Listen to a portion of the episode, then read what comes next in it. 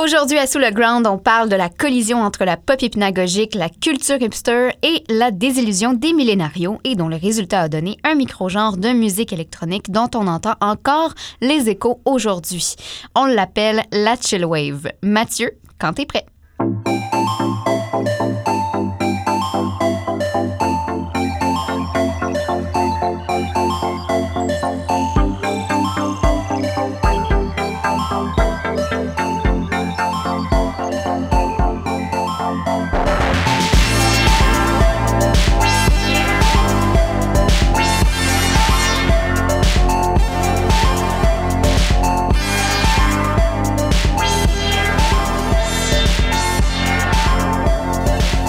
Vendredi Mathieu. Allô? Bienvenue à Sous le Ground, le podcast à saveur musicologique sur les ondes de choc.ca. Je m'appelle Héloïse, puis ce gars-là et moi, on vous jase de sous-genres musicaux, soit oubliés, poussiéreux ou emblématiques. Puis à chaque semaine, on vous en propose un différent. Cette semaine, on s'est replongé dans des souvenirs d'école secondaire. Oui, en 2009, ça fait 10 ans. T'avais quel âge, Mathieu? J'avais 14 ans. T'avais 14, c'est jeune. Moi, j'avais 16. Qu'est-ce que t'écoutais? Euh, pas mal euh, juste du classique, genre CJPX ou Boom FM. euh. Moi, c'était plus Fall Out Boy puis Green Day. Ça Ah, en dit long sur nos personnalités. Ah, y avait- dans notre temps, on avait des flip phones puis on pouvait pas s'envoyer de nudes. Et que ça passe vite, et là, là, là, là. Oubliez pas de dire à ceux que vous aimez que vous les aimez. On s'en rend compte assez ton merci que la vie, ça va vite. Les enfants grandissent puis en passant, c'est Noël dans 8 semaines. fait que, T'as quoi, 60 ans? oui, je- oui, ben Ok, c'est ça, tu sais, bon. le 10 ans, j'avais 16 ans, Ouais, c'est ça. passe vite le temps. Fait que, euh, pourquoi on voulait parler de la chill wave déjà? Euh, parce que c'est assez difficile de, de définir les caractéristiques de base de la chill wave, sauf qu'avec les années, le genre a bien, bien évolué. Puis c'est là que c'est euh, particulièrement intéressant, cet exemple-là de la chill wave. Aujourd'hui, l'étiquette ressemble vraiment plus tant à celle de 2009, puis on voulait vous jaser de cette belle évolution-là.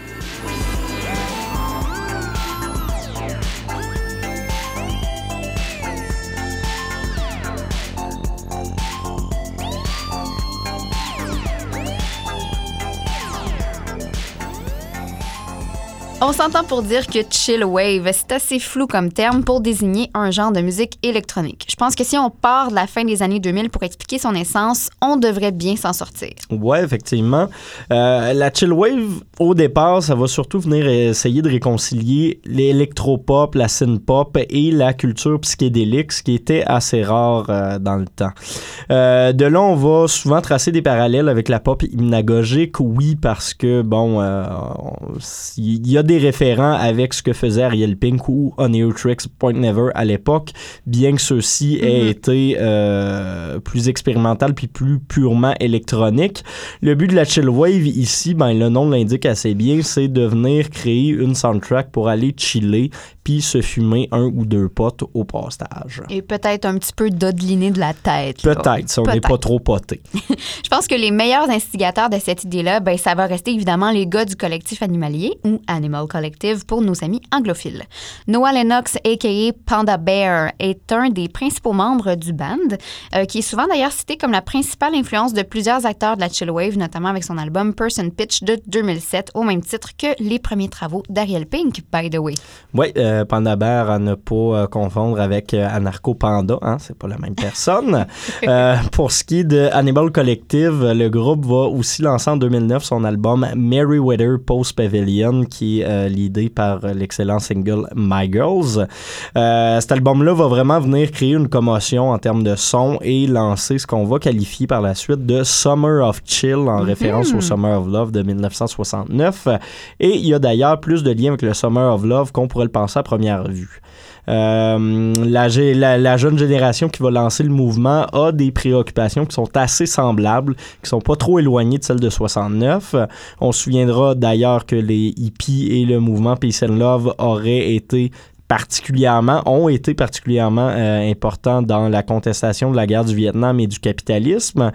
Là, on parle plutôt d'une génération qui est née au début des années 90 et qui est la nôtre et qui va avoir vécu successivement la guerre du Golfe, le 11 septembre, la guerre en Afghanistan, une récession économique assez importante, des conflits avec les syndicats d'armes à feu, des euh, catastrophes naturelles et tout le tralala. Ah, ben oui, pour vrai. Il y avait de quoi contrarier la jeune génération. Hein?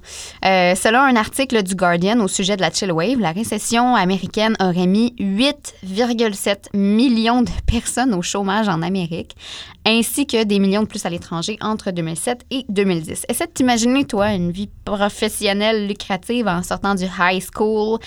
Je trouve que ça donne pas bien, la motivation euh, de s'endetter à l'université. Que pendant l'été de la Chill Wave en 2009, euh, il y a aussi la compagnie américaine General Motors qui a déclaré faillite. Bernie Madoff a été emprisonné pour avoir escroqué des milliers d'investisseurs et pour couronner le tout, Michael Jackson est décédé. Hashtag tout va bien. Euh, sans compter que les premiers effets des changements climatiques via des ouragans monstres tels Katrina ou des tsunamis vont être de plus en plus euh, observables. Ça en fait quand même beaucoup en 15-16 ans. Hein? Je suis down. Oui, c'est ça qui se passe. Down. Euh, ce qui fait que bon, ces jeunes-là vont avoir besoin de se créer un espace où ils peuvent se, se libérer de cette pression ambiante-là, de ce gros stress, en chillant avec une musique chaleureuse et en apparence du moins totalement insouciante c'est donc pas surprenant d'entendre des artistes par exemple, Toro et moi, chanter non-stop I'm alright, she's alright, we're alright, we can go back sur sa chanson C'est date de 2013, comme s'il voulait se convaincre lui-même et se faisant l'ensemble de sa génération que tout va bien. Sinon, dans un article datant de 2012 sur le blog Flavor Wire, le journaliste australien, ça c'était toi ça? Ça c'était moi. Non, vas-y, on va le reprendre. Euh, dans un article de 2012 euh, paru sur le blog Flavor Wire, le journaliste australien Tom Hawkins va d'ailleurs euh, définir la chill wave comme une middle class music ou l'équivalent artistique de se couvrir les yeux avec son oreiller pour brailler un peu en imaginant notre happy place. Et puis ce, ce happy place là va souvent finir par être une plage, Los Angeles, un road trip, une chambre à coucher ou des amis. Les générations plus âgées ont souvent déploré le manque de musique politique émanant de cette génération-là peut-être avec raison, mais à sa manière, la chill wave a réagi autant à son contexte historique que le punk ou les hippies dans les années 60 et 70. Le point tournant, cependant, c'est que les protagonistes des deux genres ont réagi de manière très différente face à l'incertitude du monde dans lequel ils vivaient.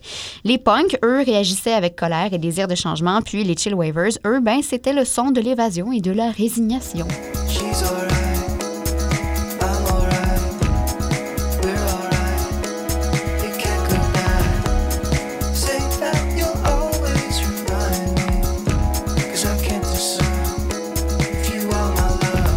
Ouais, fait que c'est moins facile de se battre sur la musique de même, hein? Mettons.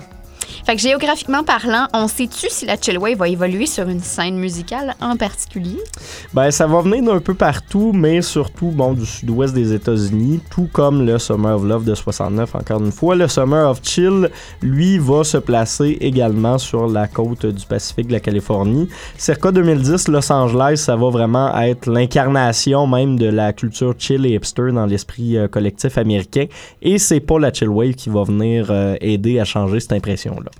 Ouais, il me semble que ceux qui écoutaient Toro et moi puis Neon Indian en 2010, c'était des hipsters. Hein? Euh, si tu t'habillais chez American Apparel ou Urban Outfitters au cégep, c'est clair que tu étais un jeune branché hors norme puis que tu avais un Tumblr ou un MySpace. C'est bien mieux qu'un Skyrock, ça. Mm, on va se le dire. Euh, on va effectivement associer chill wave et euh, hipster rapidement. Pour la petite histoire, le terme a justement été créé de façon ironique, comme une joke, par le critique musical Carlos Perez sur son blog Hipster Runoff en juillet 2009, alors qu'il faisait une critique du EP High Times de Washed Out. Euh, il proposait de qualifier ce nouveau mini-genre-là qui, qui, qui, émergeait via des artistes comme Memory Tapes ou Neon Indian, euh, avec des termes comme Chill Bro Core ou Pitchfork Gaze Wave. Euh, ça, c'était deux des options qu'il qui proposait. Celle qui a été retenue, c'est Chill Wave. C'est plus facile à dire que Pitchfork Gaze Wave. C'est moins drôle par contre. Euh, mais justement, Chillwave va commencer à être repris par des blogs comme Pitchfork ah, euh, qui vont bien aimer le style. Et voilà. Et euh, ben, cet épisode-là va venir un peu témoigner de la rapidité avec lesquelles les, les, les gens à l'époque voulaient théoriser des mouvements musicaux comme ceux de la Chillwave. Et ça, on va y revenir plus tard parce que ça a soulevé bien des questions puis des débats dans le monde de la musique.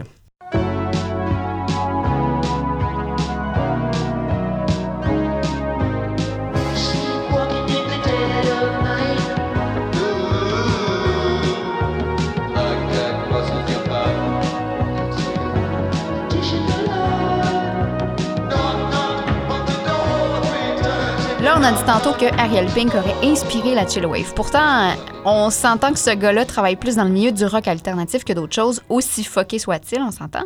Euh, pourquoi les critiques vont tracer toujours un parallèle entre les deux? Euh, c'est surtout en termes de son puis de conception de la musique que ça va se passer, ce, parallèle-là avec Ariel Pink euh, notamment. Euh, puis je vais justement commencer à vous parler du, son de la chill wave pour que ce soit peut-être un peu plus clair. Ce qui va différencier la chill wave du reste des sous-genres de la musique électronique et de l'électropop plus en particulier, c'est surtout qu'on va mettre la voix beaucoup moins de l'avant. Ça veut pas dire que les textes sont pas importants quand il y en a, parce qu'on va se souvenir que plusieurs faisaient de, l'instrumental. C'est plus qu'on va utiliser l'instrument vocal comme une texture et non pas euh, de la façon traditionnelle de vocalisation. La voix va donc être beaucoup plus loin dans le mix, puis souvent euh, enterrée sous des tonnes de reverb, ce qui va rendre le résultat un peu plus rêveur et dreamy. Le même procédé va aussi être utilisé sur les instruments. Faut souligner que pour parler de chill wave, faut que ce soit une production majoritairement électro.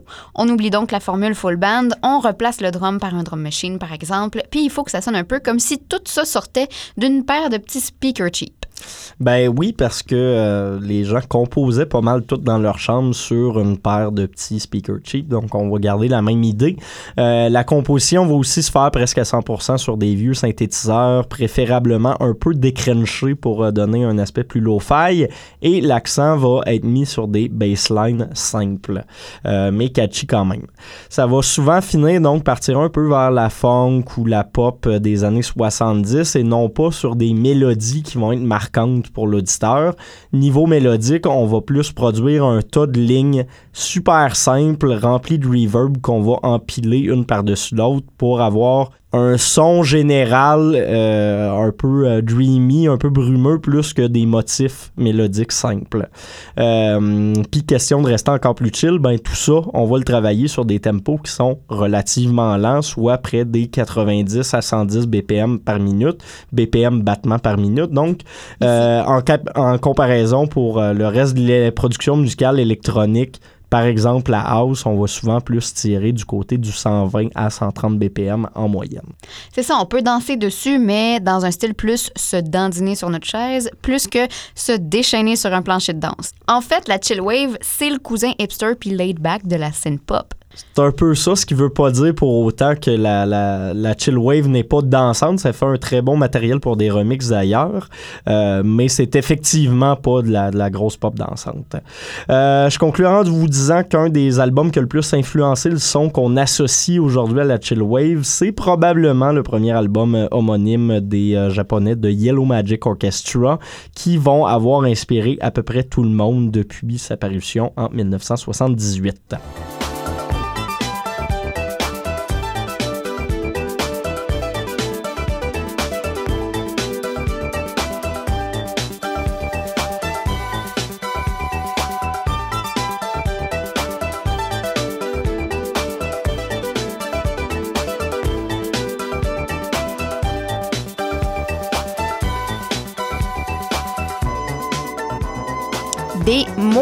Malades, ces Japonais-là. Euh, pour continuer dans les caractéristiques, euh, on va parler des thèmes exploités euh, par la première génération des Chill Wavers dans leurs chansons, qui semblent en révéler plus sur les artistes derrière les chansons que sur la musique elle-même. on parle de souvenirs encore tout frais de l'adolescence et d'amour de jeunesse. La chanson When I'm With You de Best Coast est un bon exemple. ça dit The world is lazy, but you and me, we're just crazy. So when I'm with you, I have fun. I hate sleeping alone. Facile de s'identifier quand on a 16-17 ans. Aussi, on aborde des préoccupations sur la nature et sur la place de notre génération dans le monde. On ressent encore une sorte de nostalgie de l'innocence là.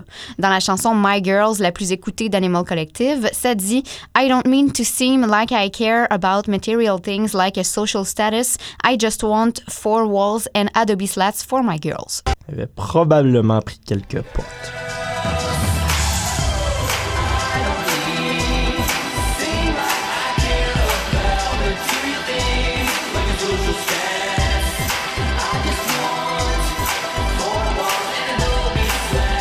Non, on est dans une génération qui entrait sur le marché du travail à l'époque et qui se cherche un petit peu à travers tout ça. Dans la chanson Blessa, Toro et moi dit I found a job, I do it fine, not what I want, but still try. Ça, ça sans dire effectivement long. Euh, D'ailleurs, Toro c'est ça. Toro et moi ne dérougira pas de ses thèmes sur son euh, dernier album paru un peu plus tôt cette année. Il va parler encore une fois de des désillusions, de, de la pression du quotidien, du désintérêt des choses de la vie, euh, tant dans ses relations euh, extrapersonnelles que dans sa vie professionnelle. Et ça devrait surtout vous rejoindre si vous êtes des freelancers.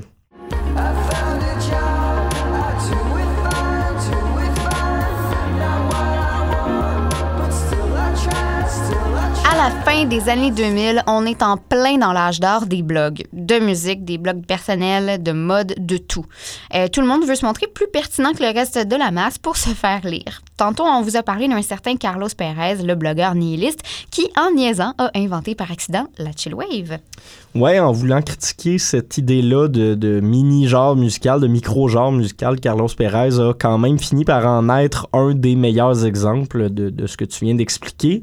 Euh, il a quand même inventé à partir d'une dizaine d'œuvres de 4-5 artistes parus en moins de 6 mois, un genre musical à part entière, ce qui nous fait nous demander est-ce qu'on peut vraiment parler d'un genre à ce moment-là ou plutôt d'une scène musicale? Plusieurs artistes qui évoluent dans un contexte social et urbain semblable. Ça va donner comme résultat des collaborations et un produit au son relativement similaire. Les salles de spectacle, les professionnels de l'industrie et finalement le public vont aussi contribuer à l'éclosion d'une scène musicale. Avec le terme chill wave, on assiste à une situation particulière où certains blogueurs vont commencer à écrire sur une nouvelle tendance comme si c'était une scène musicale à part entière. Comme on le disait tantôt, le terme chill wave a été inventé à moitié comme une joke pour décrire un son similaire créé par Washed Out, Toro et moi et Neon Indian. Ici, il faut donc plus parler d'un genre ou d'un micro-genre, diront certains, pour être plus précis, considérant qu'aucun des musiciens ne s'était jamais rencontré et que la simultanéité des sorties rend l'idée d'influence dans tous les premiers albums un peu absurde. Euh, pour la suite des choses, il y a influence par contre, mais ça va prendre encore deux, trois mois avant que ça arrive. En opposition justement à cette idée de, scène musicale, pour euh, y revenir, on va aussi parler de micro-genre.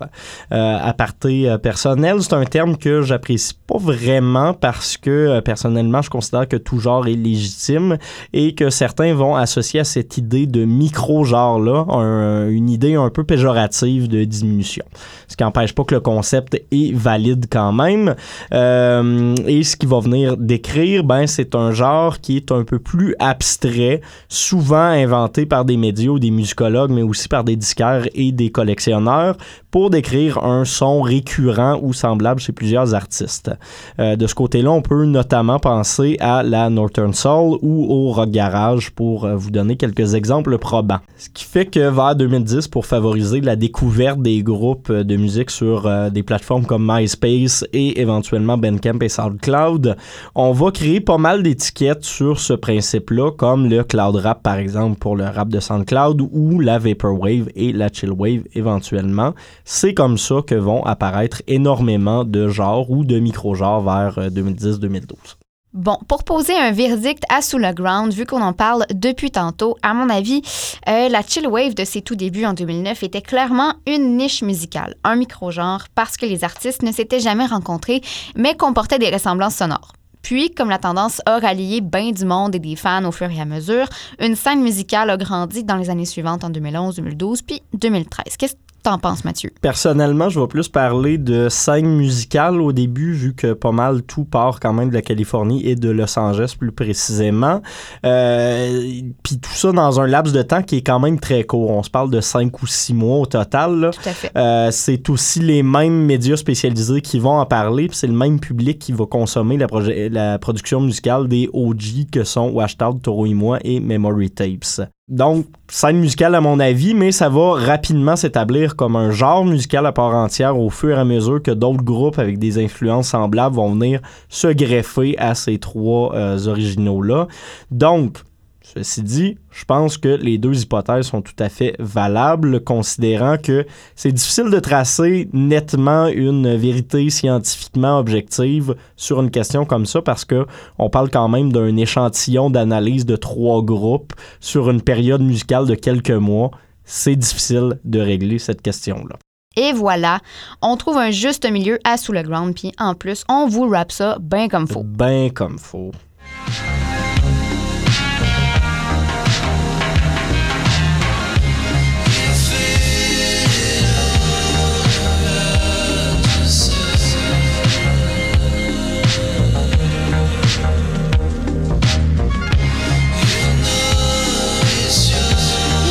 Sinon, dans la culture populaire, il s'est passé quoi avec la chill wave? C'est-tu devenu mainstream? C'était quand même relativement mainstream dès sa sortie comme euh, genre musical, mais ça a jamais été ultra commercial pour autant, donc je te dirais oui et non.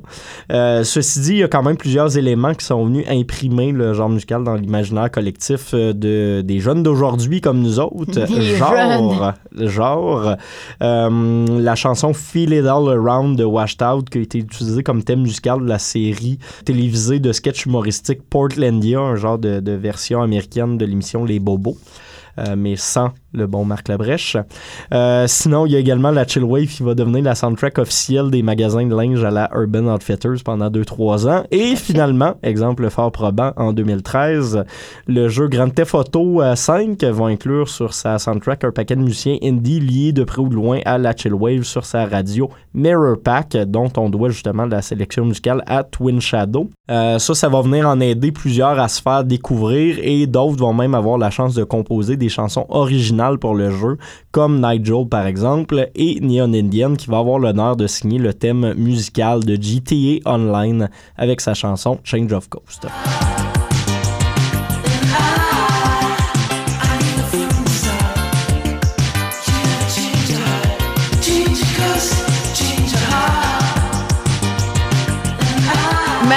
Ton top 5 des albums les plus déterminants pour la chill wave? Ben, bien évidemment, le précurseur euh, Merryweather Post Pavilion d'Animal Collective en 2009. Puis comme vous allez le voir, ben, c'est pas mal tout du 2009. hein.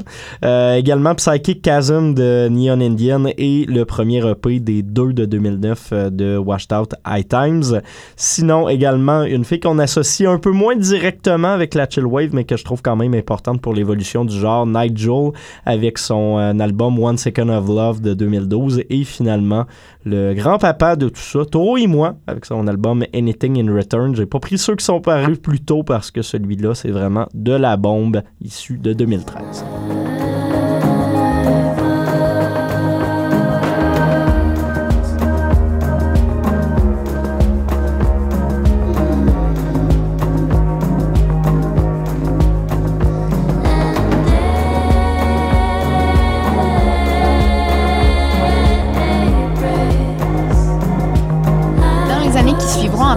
Voit le mouvement s'éparpiller en sous-genres, micro-genres, ça bouge. Euh, mais là, est-ce que la chill wave, elle existe encore telle qu'elle? Ben, dix ans plus tard, la Chillwave survit encore tant bien qu'il mal. Il y a pas mal de petits projets qui sont disparus. Euh, de l'autre côté, les, les grandes stars du genre produisent encore de la musique puis des shows. Euh, sinon, il y en a d'autres qui vont avoir poussé un peu plus loin leurs explorations pour aller vers d'autres styles musicaux et même créer d'autres genres à part entière. Mais reste que ce qui caractérisait tout ce beau monde-là en 2009-2010, c'était l'esprit chill. Puis ça, c'est loin d'être mort. Euh, L'idée, je pense, c'est juste réadapté à son temps depuis euh, 2010. Donc, c'est plus tout à fait de la chill wave comme dans notre temps, mais ça vient encore. Ouais, exactement. On va voir des musiciens embrasser un peu plus le style slacker par la suite, comme euh, Mac DeMarco, Jérôme 50, euh, plus près de chez nous. Euh, Il y en a d'autres qui vont aussi poursuivre dans l'électronique puis aller regarder un peu plus du côté de l'ambient et du hip-hop. Pour euh, bien exemplifier ce phénomène-là, vous avez juste à regarder du côté de YouTube avec les euh, low-fi chill animés hip-hop beats to relax and study to, des playlists qui font euh, émergence un petit peu partout. Sinon, ben, notre première émission en parlait. On a la Vaporwave, par exemple, qui est un autre micro-genre de musique électronique dérivé de la pop hypnagogique puis de la chillwave. Comme mouvance actuelle, on peut aussi penser aux productions électro d'Elena Delan dans les deux dernières années ou celles de Men Trust au Québec. Et dans le plus classique, évidemment, euh, il y a le Taureau et moi qui est encore aujourd'hui super actif. D'ailleurs, il vient à Montréal le 5 novembre, mais il vient tout juste de sortir un EP puis un album. Le EP contient quatre chansons. Il s'appelle Smart Beats. C'est ambiant, c'est planant, mais c'est complètement différent de ce qu'il faisait v'là 10 ans. Sur son, euh, justement, sur euh, celui-ci, euh, tous les titres comportent des collaborations et l'une d'elles est accompagnée de Washed Out, un des gros noms de la chill wave. Toro et moi a également sorti un album de 12 pistes, comme je vous disais, mardi dernier, le 29 octobre. Vraiment, euh, ça, ça, ça fait quelques jours. Encore tout chaud. Oui, euh, c'est intitulé Soul Trash. On dirait vraiment un ramassis de trucs qui traînaient au fond de ses tiroirs depuis un bout. Ça rappelle ce que Kendrick Lamar avait fait en 2016 avec Untitled Unmastered. Et c'est pas la première fois qu'il fait ça d'ailleurs. On Ouais. se souviendra qu'il avait déjà euh, fait ce procédé-là, je pense, vers euh, 2013-2014. Et il avait même euh, produit un projet parallèle qui s'intitulait Les Sins en 2014 également. Petit ménage de printemps. Petit ménage de printemps. Euh, sinon, il y a des artistes qui vont se tourner un peu plus vers du stock plus euh, dansant, plus club. C'est ce qu'on va finir par appeler le chill step, une euh, variante de la house lo-fi si vous voulez. Ça, c'est un genre qu'on va surtout devoir à l'américain XXYYXX qui avait quand même révolutionné le game en 2012 euh, à l'âge de 16 ans avec son premier album intitulé également XXYYXX. Euh, dans les grosses pointures actuelles de la chill step, je vous dirais qu'il faut surtout regarder du côté du label de Brooklyn Gun Mode sur lequel on retrouve YG ou Channel Tress qui est un très bon ami de Toro et moi d'ailleurs. Ça sonne un petit peu comme du Barry White. Top down. Top